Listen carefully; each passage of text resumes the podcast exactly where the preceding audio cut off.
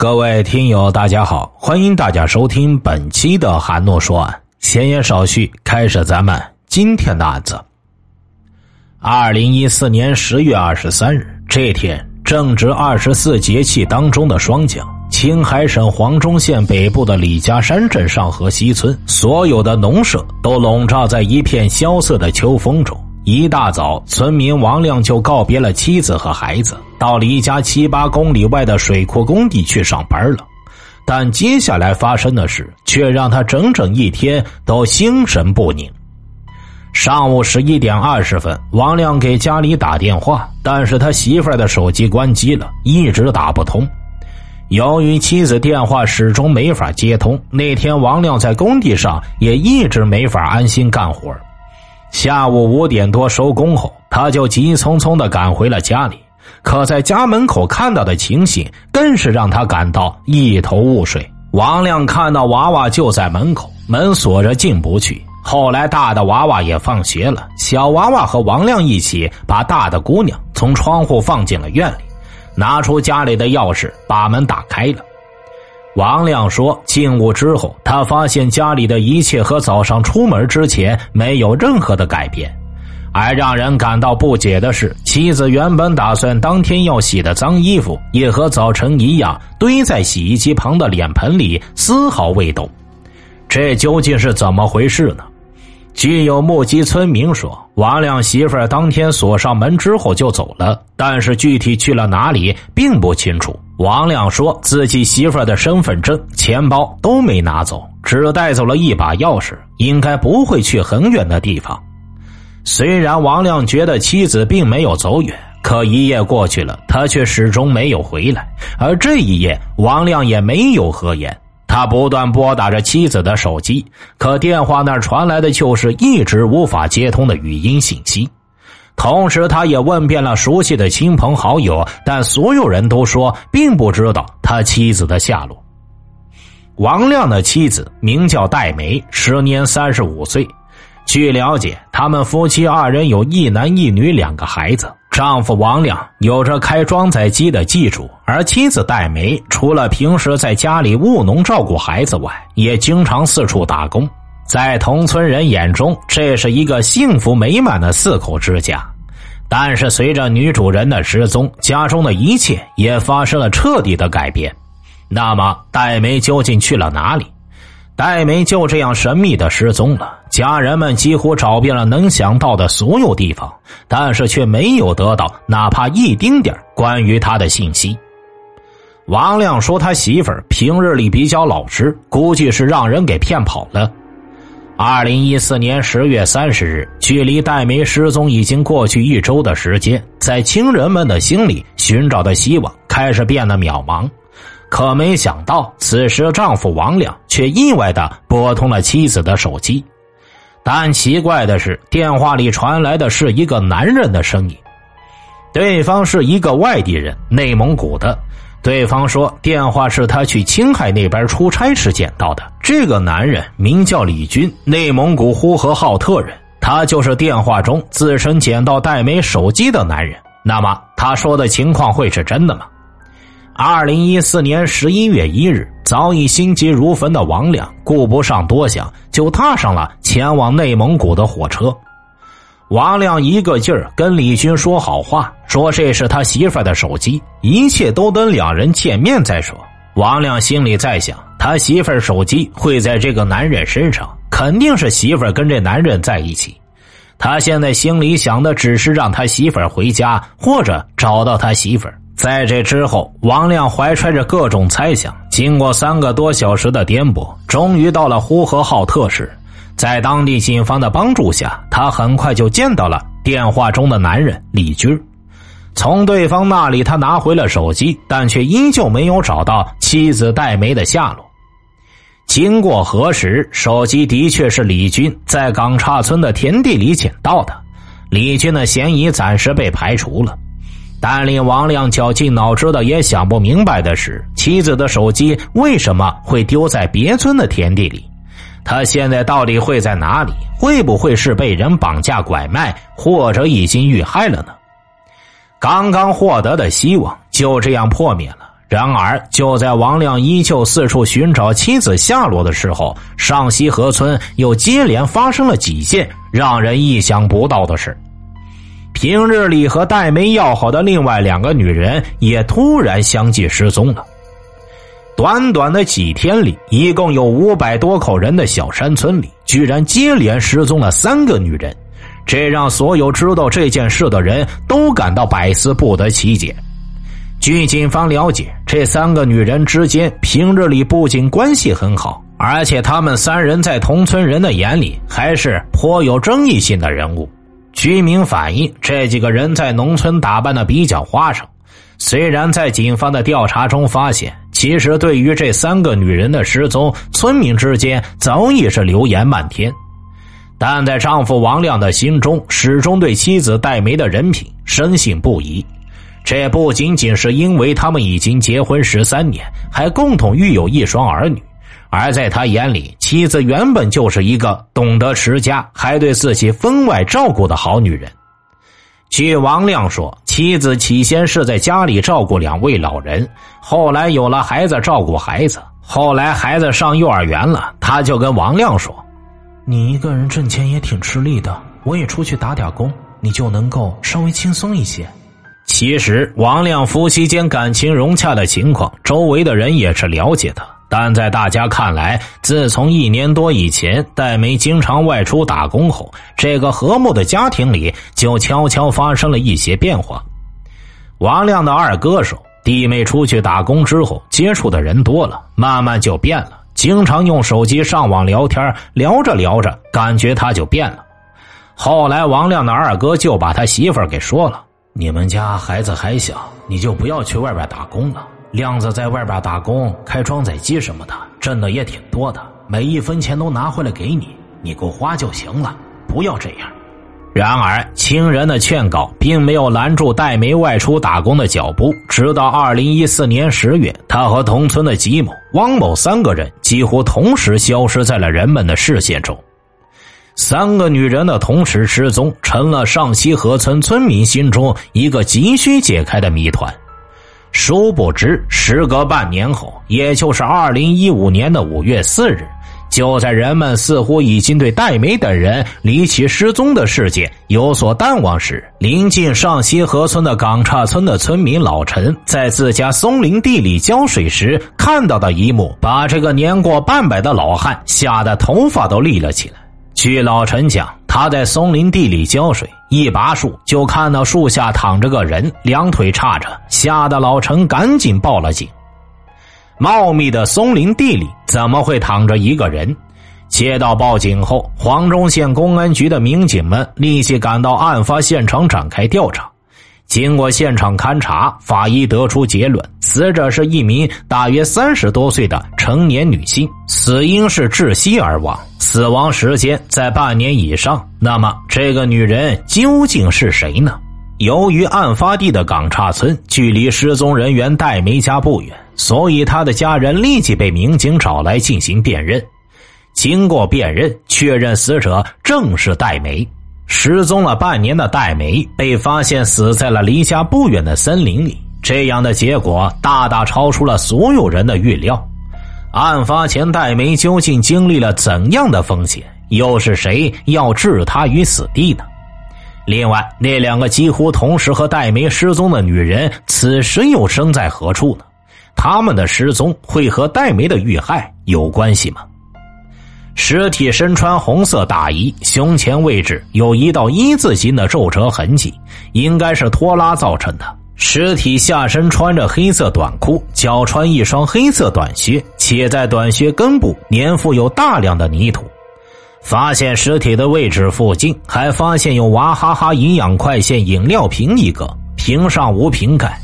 案发后，黄忠警方立即成立了专案组，对案件展开侦破。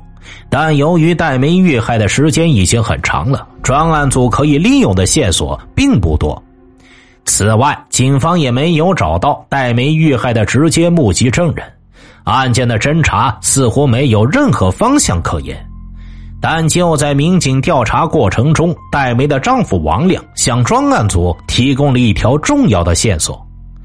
王亮说，案发后他发现一个姓李的男人在妻子失踪前曾多次跟妻子通过电话。王亮曾给这个李姓的男人打过电话，问他是否见过妻子，但这个姓李的男人却说不知道。问他在哪儿，他也不说。等再打他电话的时候，这个男人就不接了。虽然不知道那个男人和妻子通话的内容，但是那个男人却一直是王亮怀疑的对象。警方经过了解调查，那名姓李的男人跟戴梅是工友。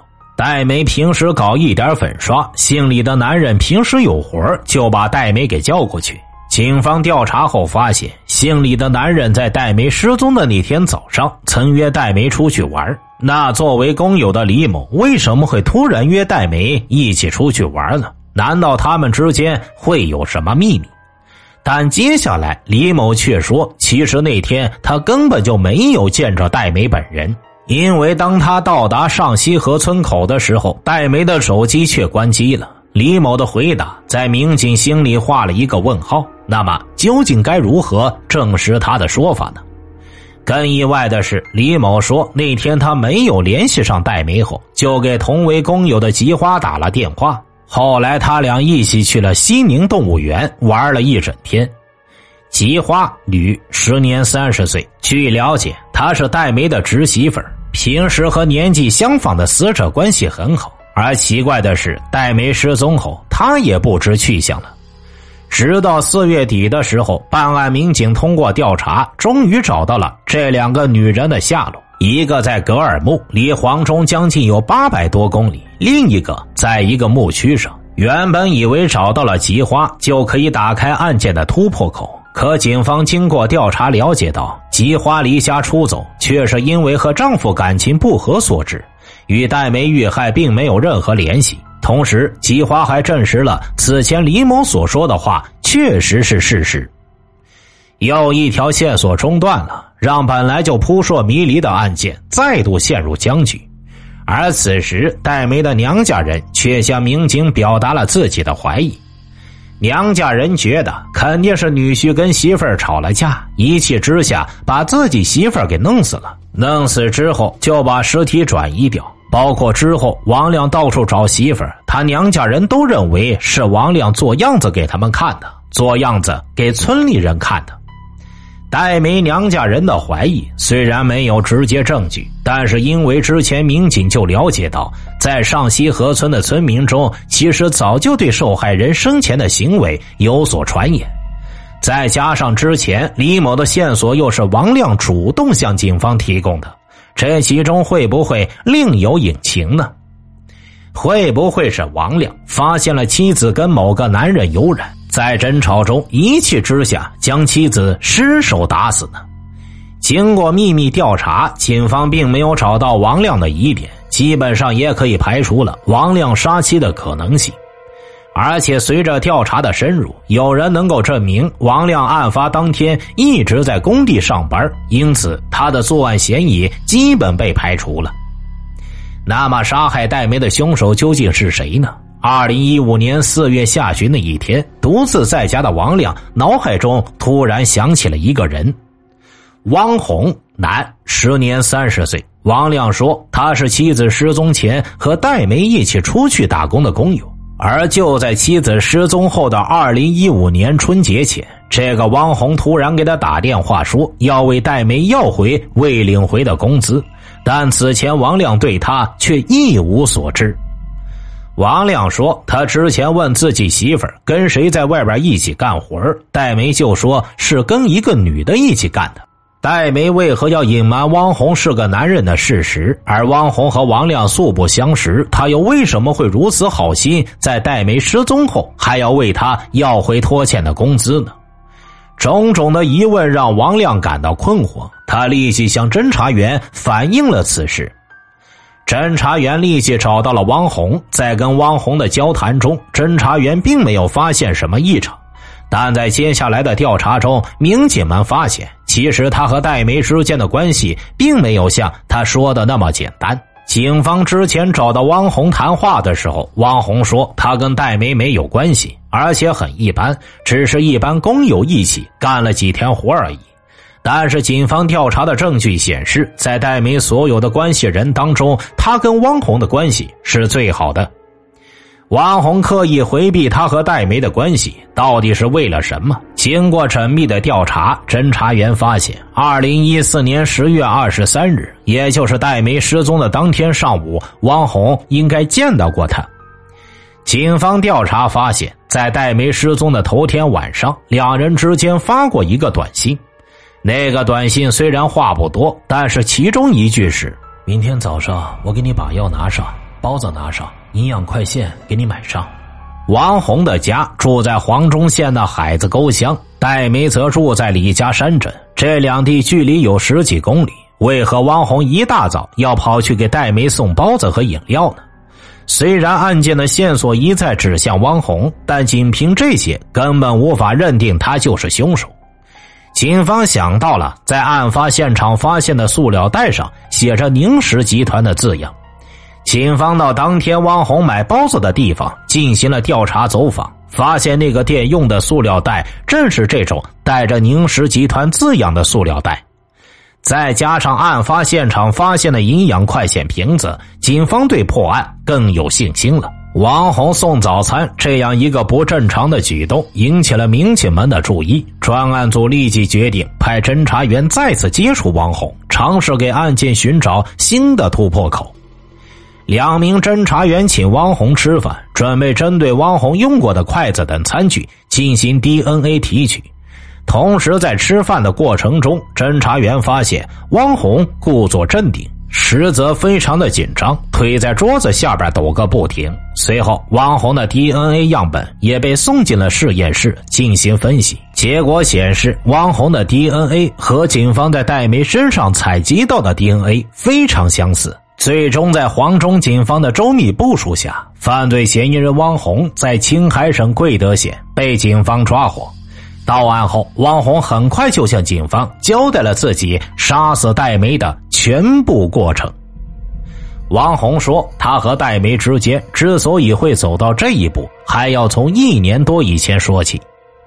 他们两人是在网上通过 QQ 聊天认识的。在 QQ 上，戴梅问汪红是干什么活的，汪红说他是干油漆工的。相同的工作经历让两人在网络上很快熟悉起来。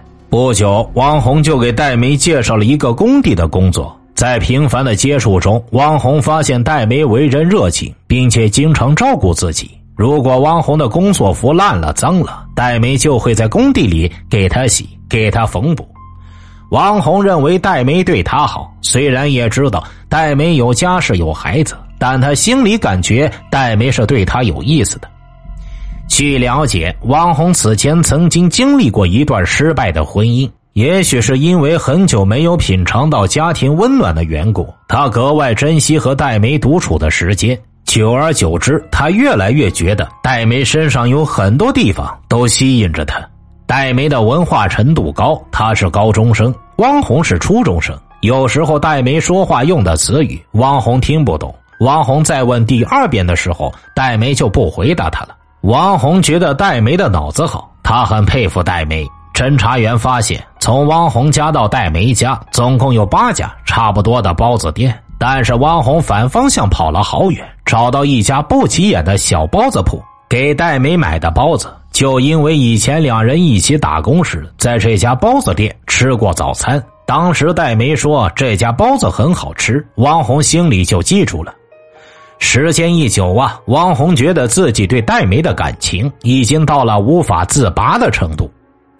二零一四年十月二十三日，当他满心欢喜的赶到戴梅家附近的松林里和对方会面时，没想到刚刚坐了二十几分钟，戴梅的手机就响了。电话中的男子非要叫戴梅走，而更让汪红感到气愤的是，戴梅居然同意了。王红说：“呀，当时他很生气，他一大早爬起来去给戴梅买早餐，又跑大老远的路给戴梅送过来。”没想到待这么一会儿，戴梅就要走，而且还是因为要去找别的男人。原来呀，在戴梅快吃完早餐的时候，正好从多巴赶来接戴梅的那个李姓的男人到了。他们也是提前约好要到动物园里去玩。王红就感觉自己被玩弄了，冲动之下直接就把戴梅给掐死了。仓皇逃回家的王红揣着惊恐的心情，过了几天后，发现居然没有人向他提起此事，自以为是可以躲过一劫，但仅仅过了半年，他就被民警给抓获了。王红因为一时冲动，葬送了他和戴梅各自的家庭。铁窗里的他，也许已经理清了他那荒唐而烦乱的感情，而戴梅的丈夫王亮，至今仍沉浸在失去妻子的痛苦之中，无法自拔。他的两个孩子也因为母亲的突然离去而变得异常敏感和惊恐。犯罪嫌疑人汪红将会受到法律的制裁。可是这起案件所引发的更多问题，该由谁来负责？又有谁能够抚平这两个孩子内心的伤害呢？听大案要案，观百态人生，欢迎留言、转发、点赞。我是说书人韩诺，关注我，了解更多精彩答案。好了，这个案子就为大家播讲完毕了，咱们下期再见。